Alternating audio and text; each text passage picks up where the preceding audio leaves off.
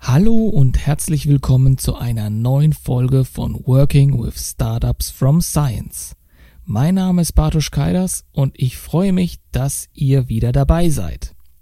Heute in der Folge geht es um die Fragestellung, wie identifiziere ich als Wissenschaftlerin oder Wissenschaftler eine Gründungsidee aus meiner Abschlussarbeit. Ja, schön, dass ihr wieder dabei seid bei einer neuen Folge.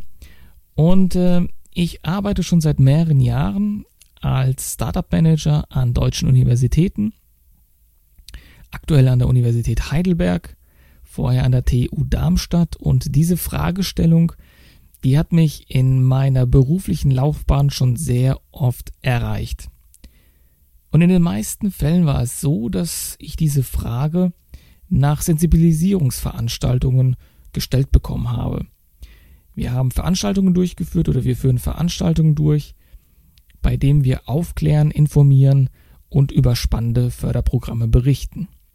Ein spannendes Förderprogramm ist Exist Gründerstipendium, Dazu habe ich auch eine How-To-Reihe veröffentlicht, wie ihr als Wissenschaftlerin und Wissenschaftler eure Chancen steigern könnt für eine positive Bewilligung für diesen Antrag. Ja, kommen wir zurück zu der Fragestellung, wie identifiziere ich eine Gründungsidee?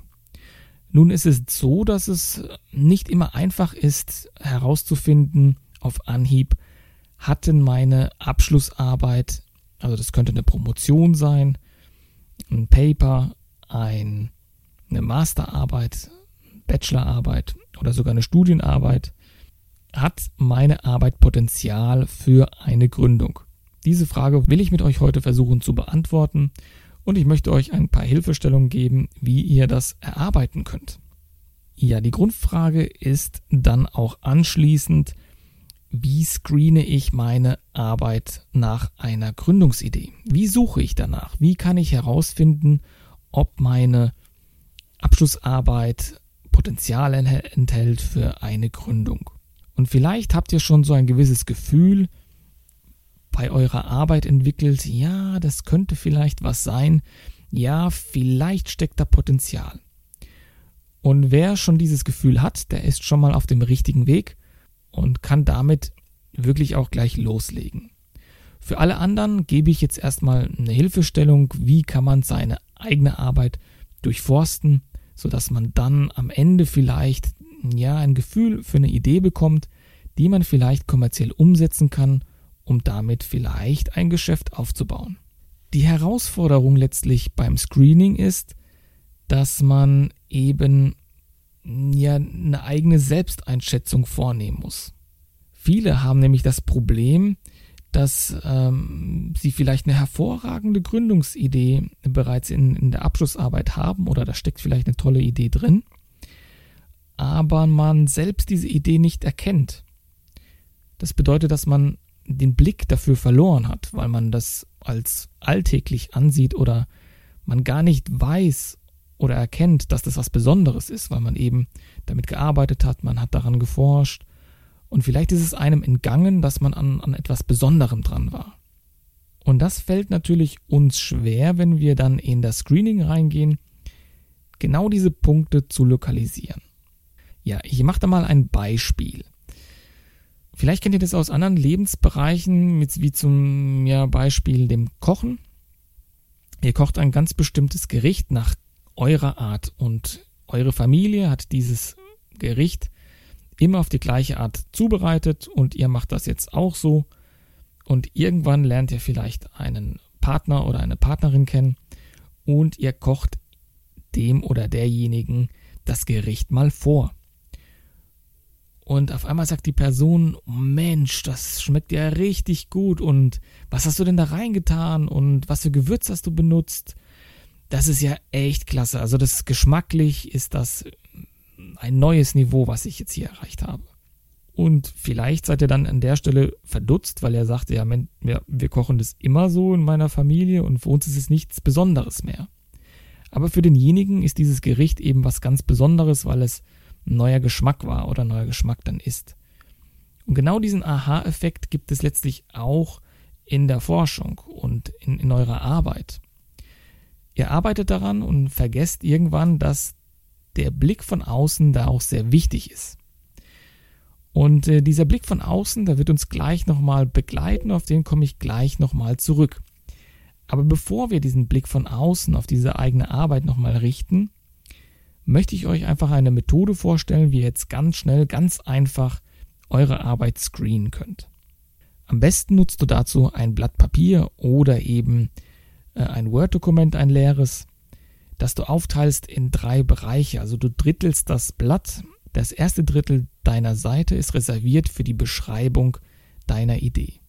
Hierbei ist es wichtig, dass du kurz eben diese ein Drittel dieser Seite ausnutzt, um und beschreibst, was um was geht es bei deiner Arbeit. Welchen Aspekt schaust du dir gerade an? Was steht im Fokus deiner Forschung? Und welche Hypothesen hast du dir vielleicht angeschaut im Zuge deiner Arbeit? Schau dir auch deine Arbeit einfach Abschnitt für Abschnitt, Kapitel für Kapitel an und versuche einfach diese Fragen zu beantworten, bereits oben in dem, in dem ersten Drittel. Nimm dir für dieses Kapitel Zeit um wirklich das gut zu beschreiben, und zwar so, dass es eben jeder verstehen könnte. Im nächsten Drittel, also so circa in der Mitte der Seite, ist es wichtig, dass du beginnst, alle Herausforderungen und Probleme, die du während der Arbeit äh, aufgeschrieben hast oder erkannt hast, zu notieren. Und du bist völlig frei in der Gestaltung, wie das aussehen soll. Du kannst eine Mindmap erstellen, Stichpunkte, du kannst malen, du kannst zeichnen, du kannst ja die Form ist letztlich egal, wie du das notierst. Hauptsache, du analysierst, welche Probleme und Herausforderungen hast du schon identifiziert in deiner Arbeit. Und es könnten ganz kleine Dinge sein, es könnten aber auch große Herausforderungen sein. Wichtig ist nur, dass du eben diese ganzen Punkte in diesem Drittel notierst. Ich arbeite zum Beispiel ganz gern mit Mindmaps. Das bedeutet, ich mache einen Kreis, schreibe da rein meine Arbeit und gehe dann Kapitel für Kapitel durch und schaue mir an, okay, was ist das Problem oder was habe ich da vielleicht herausgefunden in meiner Arbeit, was versuche ich zu beschreiben und an welcher Fragestellung arbeite ich gerade an dem Thema. Und dann im letzten Drittel geht es darum, dass du dir Gedanken machst, wie könntest du diese Probleme, also die oberhalb deines, deines Drittels stehen, wie könntest du die Probleme lösen, die du gerade aufgeschrieben hast? Auch dazu machst du dir erstmal Stichpunkte, eine Mindmap oder in welcher Form du das auch immer aufschreiben möchtest. Und versuche an dieser Stelle nicht irgendwie in in Limitationen zu denken. Also wenn du ein Problem notierst, versuche nicht gleich eben an die Lösung zu denken oder zu dir selbst zu sagen, ach, das funktioniert doch eh nicht. Oder das geht nicht, weil es ist zu teuer, ich habe kein Geld dafür oder das ist unrealistisch. Darum geht es nicht. Es geht darum, dass du erstmal Lösungsvorschläge generierst für die Probleme, die du oben identifiziert hast, beziehungsweise die du erkannt hast. Bei manchen kann es vielleicht sein, dass sie eine sehr praktische Arbeit geschrieben haben und die Probleme vielleicht nicht und die Herausforderungen vielleicht nicht ganz so offensichtlich sind. Da muss man dann so ein bisschen um die Ecke denken und sich fragen, okay, was kann ich eigentlich mit meinen Kompetenzen lösen vielleicht? Welche Herausforderungen und Probleme haben andere, mit denen die ich helfen könnte zu lösen. Also auch diese Fragestellung, wenn ihr sagt, okay, das bringt jetzt oder ich habe jetzt wenig identifizieren können, schaut einfach mal über den Tellerrand hinaus und überlegt euch aufgrund eures Studiums oder was ihr gelernt habt, was ihr gemacht habt, welche Möglichkeiten gibt es, eine Lösung für ein Problem mit eurer, mit eurem Wissen äh, herzustellen, zu generieren, vielleicht aus dem ähnlichen Themenbereich. So, jetzt habt ihr eine DIN A4-Seite ausgefüllt. Ganz oben im ersten Drittel habt ihr notiert, was, um was geht es in eurer Arbeit, was habt ihr geschrieben. Dann habt ihr ein, eine Mindmap mit Problemen, Herausforderungen notiert, die ihr beschreibt oder beschrieben habt in eurer Arbeit. Und dann habt ihr mögliche Lösungsvorschläge notiert, die in einem Art Brainstorming jetzt mal ohne, ohne jetzt, dass sie jetzt vielleicht sinnvoll sind oder möglich, einfach mal notiert. Mit diesem Zettel versucht ihr jetzt mit anderen darüber zu sprechen. Und am besten startet man vielleicht mit der Familie, mit Freunden, Bekannten, ja auch Arbeitskollegen. Und man stellt denen vor, hey, hör mal zu, ich beschreibe meine Arbeit das und das und das. Also im Prinzip das was, nicht das wie und das interessiert ja keinen, sondern um was geht es bei deiner Arbeit? Was möchtest du herausfinden? Und dann sagst du, ja, und da habe ich festgestellt, dass es die und die Probleme gibt oder ich habe das und das erkannt. Und dafür gibt es verschiedene Lösungsmöglichkeiten. Zum Beispiel das und das und das und das.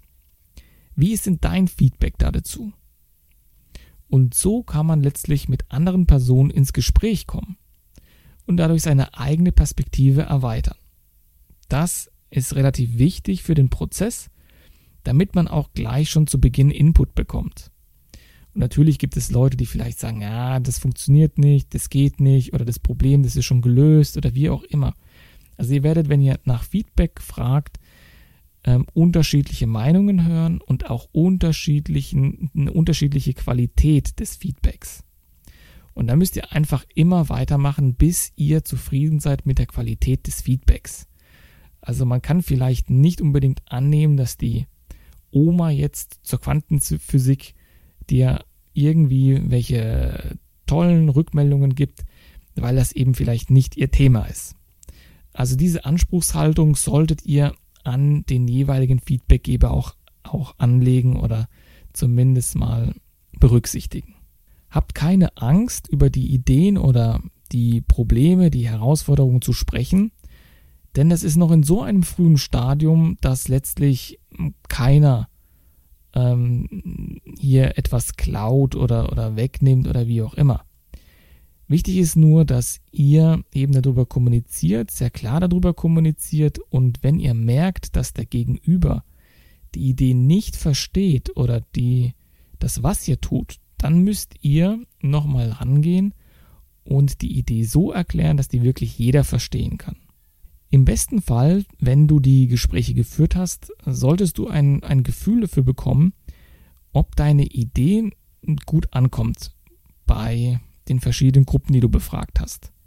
Also vielleicht im besten Fall sagt deine Familie, ja, stimmt, das Problem, das, das habe ich auch schon mal da und dort wahrgenommen und stimmt, da gibt es noch gar keine Lösung dafür. Oder Personen sagen, ja, also die Lösung finde ich echt klasse. Ich könnte mir vorstellen, dass auch der Bereich X, Y und Z das braucht. Auf jeden Fall wäre es gut natürlich, wenn du dieses, dieses Feedback dann bekommst und mit den Leuten dann im Austausch bleibst. Wichtig wäre, dass das Ergebnis dieser kurzen kleinen Befragung ist, dass du wirklich ein Problem identifiziert hast, das es oder dass es auch in der Realität gibt und das auch dort vorhanden ist. Und du im besten Fall eine Lösung hast, die genau dieses Problem löst. Und auf der Rückseite dieses Blattes schreibst du nun das Ergebnis in einem Satz auf. Und das Ergebnis ist letztlich das Problem und die Lösung, die du eben auf der, der Vorderseite notiert hast, die das in Verbindung bringt. Und so ein Satz könnte zum Beispiel sein, ich möchte das Problem X mit meiner Lösung Y beheben. Als Beispiel könnte man zum Beispiel sagen, ich möchte CO2-neutrales Autofahren mit meinem synthetischen Biokraftstoff ermöglichen. An dieser Stelle kann ich dir anbieten, auch deinen One-Pager via E-Mail ähm, zu lesen. Du kannst ihn mir zusenden an startupsfromscience at gmail.com. Startups from Science einfach zusammengeschrieben. und du kannst es mir dann zusenden und dann erhältst du von mir ein kurzes Feedback. Ja, ich freue mich gern auf deine Zusendungen. So, jetzt hast du deine Idee notiert, deine Probleme identifiziert, da vielleicht Lösungen und festgestellt durch die Befragung, dass das eine Problem mit der, mit der Lösung, die du dir überlegt hast, gut matcht und das gut zusammenpasst. Du hast diesen Satz aufgeschrieben und jetzt bist du dir etwas sicherer und sagst, okay, das könnte was werden, das hört sich interessant an. Kommen wir zum Realitätscheck. Der nächste Schritt besteht darin, dass du deine potenzielle Gründungsidee mit der Realität abgleichst. Und das ist natürlich ein sehr anstrengender Teil, weil du viel recherchieren musst. Nämlich, du musst dir die Frage stellen, gibt es das Problem jetzt überhaupt? Wer hat dieses Problem? Welche Zielgruppe hat dieses Problem? Welche Branche? All diese Fragen, die musst du recherchieren, indem du Google suchst, indem du Google nutzt, indem du deine Fragestellung ähm, ja, recherchierst und schaust, gibt, dieses, gibt es dieses Problem in der Realität? Was schreiben Blogs, was schreiben Personen drüber? Was, was steht im Social Media Bereich? Gibt es Artikel, Studien da dazu? All die Dinge solltest du grob überfliegen. Und das machst du auch für deine Lösung. Ja, auch die Fragestellung, gibt es schon eine Lösung für dein Problem? Welche anderen Lösungsmöglichkeiten nutzen bereits die Personen oder die Zielgruppe von dir? Gibt es alternative Technologien, die vielleicht das gleiche Problem besser oder billiger lösen? das ist wichtig, dass du eben beide Seiten, dass die Probleme und die Lösungen abgleichst und versuchst herauszufinden, ob sowas in der Realität, im, ja, in der Welt schon einfach vorherrscht. Natürlich sind das jetzt nicht die Fragen, die darüber entscheiden, sondern man muss einfach mehr Zeit in die Recherche investieren, um zu gucken, was ist da in dem Bereich schon gemacht worden, was läuft da gerade und welche Möglichkeiten, Potenziale bietet das. Und wenn du eben das gemacht hast, dann hast du, solltest du einen Rahmen für deine Idee haben, in dem du dich bewegst, in dem du Aussagen treffen kannst zu dem Gründungspotenzial. Denn durch die Recherche hast du vielleicht einen Eindruck bekommen, ähm, wie in welchem Marktumfeld bewegt man sich da, was für Expertenmeinungen gibt es und welche Wettbewerber tummeln sich da. Und das ist schon ein sehr wichtiger Punkt, um abzuschätzen, ob deine Idee auch ein Gründungspotenzial hat. Denn es bringt dir nichts, eine Idee oder ein Problem zu lösen, ähm, das, das, das keiner möchte, das keiner braucht. Ein Problem, das gar nicht so existiert. Und da gibt es sehr, sehr viele Beispiele, dass wir Probleme lösen möchten, obwohl es gar kein Problem ist. Und da gab es in Amerika ein schönes Beispiel von Juicerio. Das war eine elektronische Saftpresse. Die haben ganz, ganz viel Venture-Kapital bekommen, damit sie diese Saftpresse ähm, produzieren können. Und am Ende gingen sie pleite, weil die Leute gemerkt haben, gut, eine elektronische Saftpresse, so ein Smoothie Maker brauchen wir eigentlich gar nicht. Und diese Fehler solltest du eben schon zu Beginn vermeiden, indem du wirklich Probleme identifizierst, Lösungen generierst, die auch sich zueinander matchen, zueinander passen und die die Leute auch wirklich brauchen und haben möchten. So, das war die Erklärung, wie du vorgehen sollst. Und im besten Fall hoffe ich, dass du dadurch gelernt hast, über den Tellerrand hinauszublicken, über den Tellerrand deiner eigenen Arbeit, deiner Forschung, damit du auch den, ein bisschen die Perspektive von außen reinbekommst, um einfach abzuschätzen, habe ich in meiner Arbeit ein gewisses Gründungspotenzial.